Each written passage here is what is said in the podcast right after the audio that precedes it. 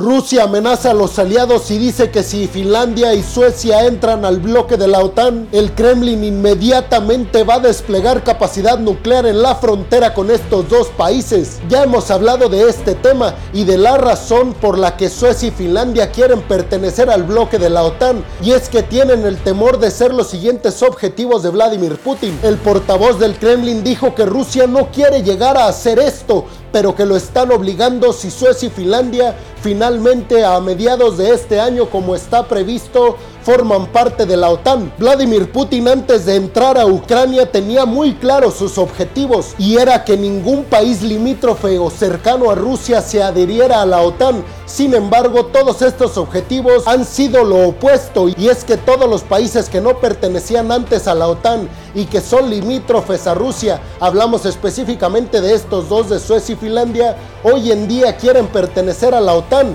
cuando antes ni siquiera lo tenían en el radar. Y es que el Kremlin, según los estadistas, se va quedando cada día más sin aliados. Y es que según los geopolitólogos más importantes, inclusive los que están a favor de Rusia, afirman que el Kremlin se está quedando sin aliados alrededor del mundo y sin socios comerciales que estén dispuestos a seguir negociando con Rusia y arriesgarse a ser sancionados también por Occidente. Hablamos aquí específicamente del gigante asiático también los geopolitólogos afirman que hay una división dentro del Kremlin y que Vladimir Putin casi casi está actuando solo, sin ayuda de sus consejeros ni de los expertos militares. Un error que ya se cometió en la Segunda Guerra Mundial por Alemania. Bienvenidos a un nuevo video de geopolítica en el cual como ustedes ya saben les voy a platicar lo más importante que ha acontecido a niveles geopolíticos y diplomáticos alrededor del mundo. Y en otra noticia, Le Pen, la candidata derechista en Francia, y la principal competidora de Macron en la segunda ronda para las elecciones de la presidencia en Francia, sigue dando de qué hablar. Y es que ya van tres videos seguidos en los que hablo de Le Pen, pero esta vez creo que pasó incluso las expectativas de sus votantes. Y es que reconoció nuevamente a Crimea como parte de Rusia. Recordemos que Crimea fue anexionada ilegalmente por Rusia en una invasión a Ucrania en el 2014. Además, Le Pen afirmó que no está dispuesta a retractarse en algún momento dado de estas declaraciones de que Crimea pertenece a Rusia. Estas declaraciones se dieron inmediatamente después de que la candidata derechista fuera invitada por un diputado ruso a visitar Crimea. Expertos aseguran que la intención de Le Pen, además de ganar votantes, va mucho más allá y que está intentando tener un acercamiento con Vladimir Putin para en el dado caso, en el hipotético caso, mejor dicho, de que llegue a la presidencia de Francia, ella interceda con Vladimir Putin para acabar con el conflicto en el este de Europa y sea así recordada en Francia y en todo el mundo como la presidenta y la mujer que terminó o que tuvo mucha injerencia en que Vladimir Putin detuviera su invasión a Ucrania, algo que los mismos geopolitólogos que dicen esta hipótesis ven muy difícil que suceda. Y es que ya hemos dicho que todas estas declaraciones de sacar a Francia de la OTAN y ahora esta de reconocer a Crimea como parte de Rusia le pueden perjudicar en su campaña política en lugar de beneficiarla porque recordemos que hoy en día en Europa se vive un cierto rechazo a todo lo que tiene que ver con el Kremlin, desde los ciudadanos hasta por supuesto el conflicto causado por Rusia en el este de Europa. Ya lo he mencionado aquí y es que los estadistas en Europa dicen que la mayoría del pueblo europeo está a favor de la OTAN y que si antes estaban más en contra que a favor, hoy debido a todas esas acciones que ha llevado a cabo Putin, la OTAN tiene nuevamente una justificación existir. Y en otra noticia a niveles diplomáticos muy importante,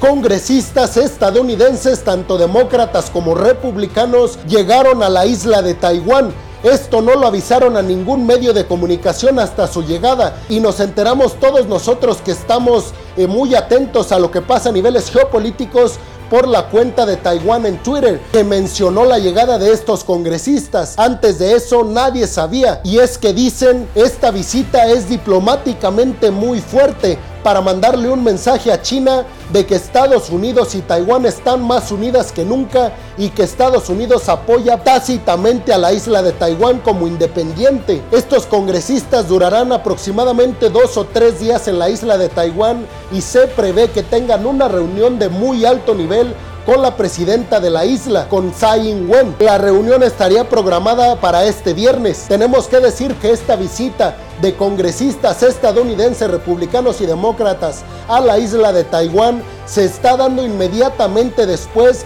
de que Estados Unidos firmara un acuerdo con Taiwán para apoyarlos con poderío militar y además con un montón de sistemas de defensa. Recordemos que una de las razones por las que la relación diplomática entre Estados Unidos y China es debido a precisamente a la isla de Taiwán, que sabemos China la reconoce como parte de su territorio y aunque Estados Unidos no la reconoce como un país independiente, tampoco termina de reconocerla como parte de China. Se cree que esta visita de diplomáticos estadounidenses a la isla de Taiwán puede ser un elemento de presión para China, para que el gigante asiático finalmente reconozca la invasión de Rusia a Ucrania, en el sentido de decir, ok, no está reconociendo una intervención y una invasión de Rusia a Ucrania, pero sí te molesta que nosotros vengamos a un territorio con el cual tienes problemas porque quiere independizarse de ti. Pero ustedes qué opinan? ¿Creen que este elemento de presión por parte de Estados Unidos a China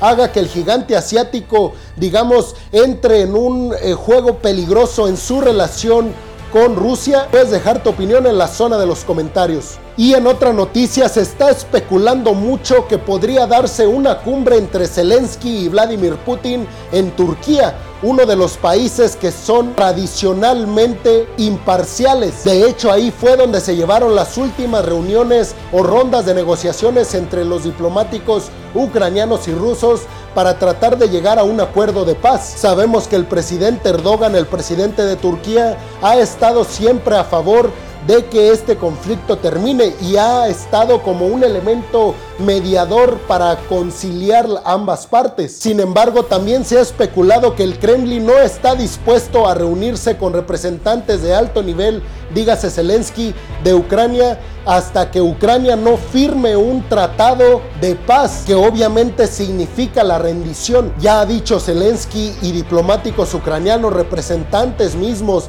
del presidente Zelensky que Ucrania no está dispuesta a firmar nada a priori de esa reunión y que de hecho esa reunión entre Zelensky y Vladimir Putin sería precisamente para detallar acuerdos y llegar a un consenso sobre lo que quieren ambas partes, pero no llegar a esa reunión con todo hecho porque entonces ya no tendría razón de ser. ¿Ustedes creen que esta reunión se dé pronto o creen que únicamente se están dando largas ambos países porque a nadie de los dos le conviene que este conflicto termine. Sabemos los intereses que tiene Ucrania para adherirse a la Unión Europea y a la OTAN y sabemos los intereses que tiene Rusia en Ucrania para que precisamente no haga estas dos acciones de unirse a la Unión Europea y a la OTAN. Pueden dejar su opinión en la zona de los comentarios. Y en otra noticia, el Fondo Monetario Internacional está proyectando la caída económica, escuchen bien, de 143 países en los cuales se incluyen las principales potencias mundiales, económicamente hablando, y estamos obviamente haciendo referencia a Estados Unidos, a China, Alemania, Japón, a la propia Rusia y a un montón de economías que están en picada debido al conflicto en el este de Europa provocado por Rusia en Ucrania. También tenemos que decir que el Fondo Monetario Internacional ha dicho que las eh, economías emergentes léase México, Chile, Colombia y todos estos países que están por debajo de los niveles de economías potentes, tienen una gran ventaja ya que los inversionistas, por ser muy caro estar invirtiendo en estas potencias mundiales que les mencioné anteriormente, irán a países subdesarrollados o en vías de desarrollo o en vías de ser potencias a invertir. Y les digo, uno de los principales países donde todos están poniendo el ojo es México por tener esta posición tan estratégica debajo de Estados Unidos. Y en otra noticia, el presidente Iván Duque, el presidente colombiano, ha terminado su gira por Estados Unidos. Después de esto dio una conferencia de prensa ya en Bogotá e hizo unas declaraciones muy interesantes a niveles geopolíticos y diplomáticos. Y es que afirmó que Colombia está dispuesta y está lista además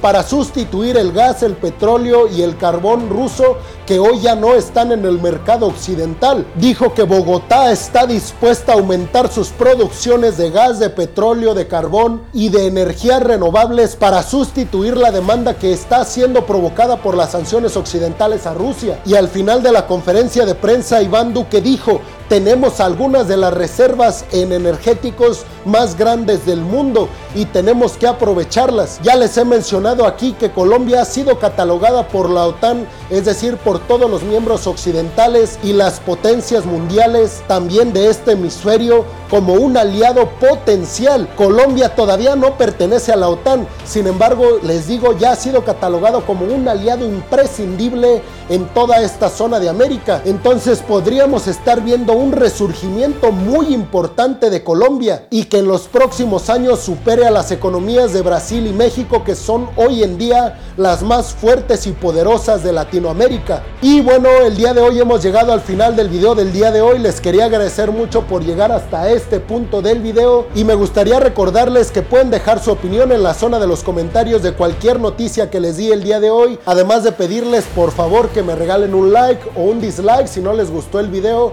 y por supuesto que me ayudarían mucho si comparten este video en todas sus redes sociales. Eso me ayudará a llegar a muchas más personas. Además recordarles que si están escuchando esto en Spotify no se olviden de seguir al podcast y si están viendo esto en YouTube no se olviden también de suscribirse al canal y activar la campanita para que reciban todas y cada una de las notificaciones cada vez que suba un video nuevo de geopolítica a mi canal. Muchas gracias por llegar hasta este punto del video. Nos vemos en el siguiente video de geopolítica. Hasta la próxima.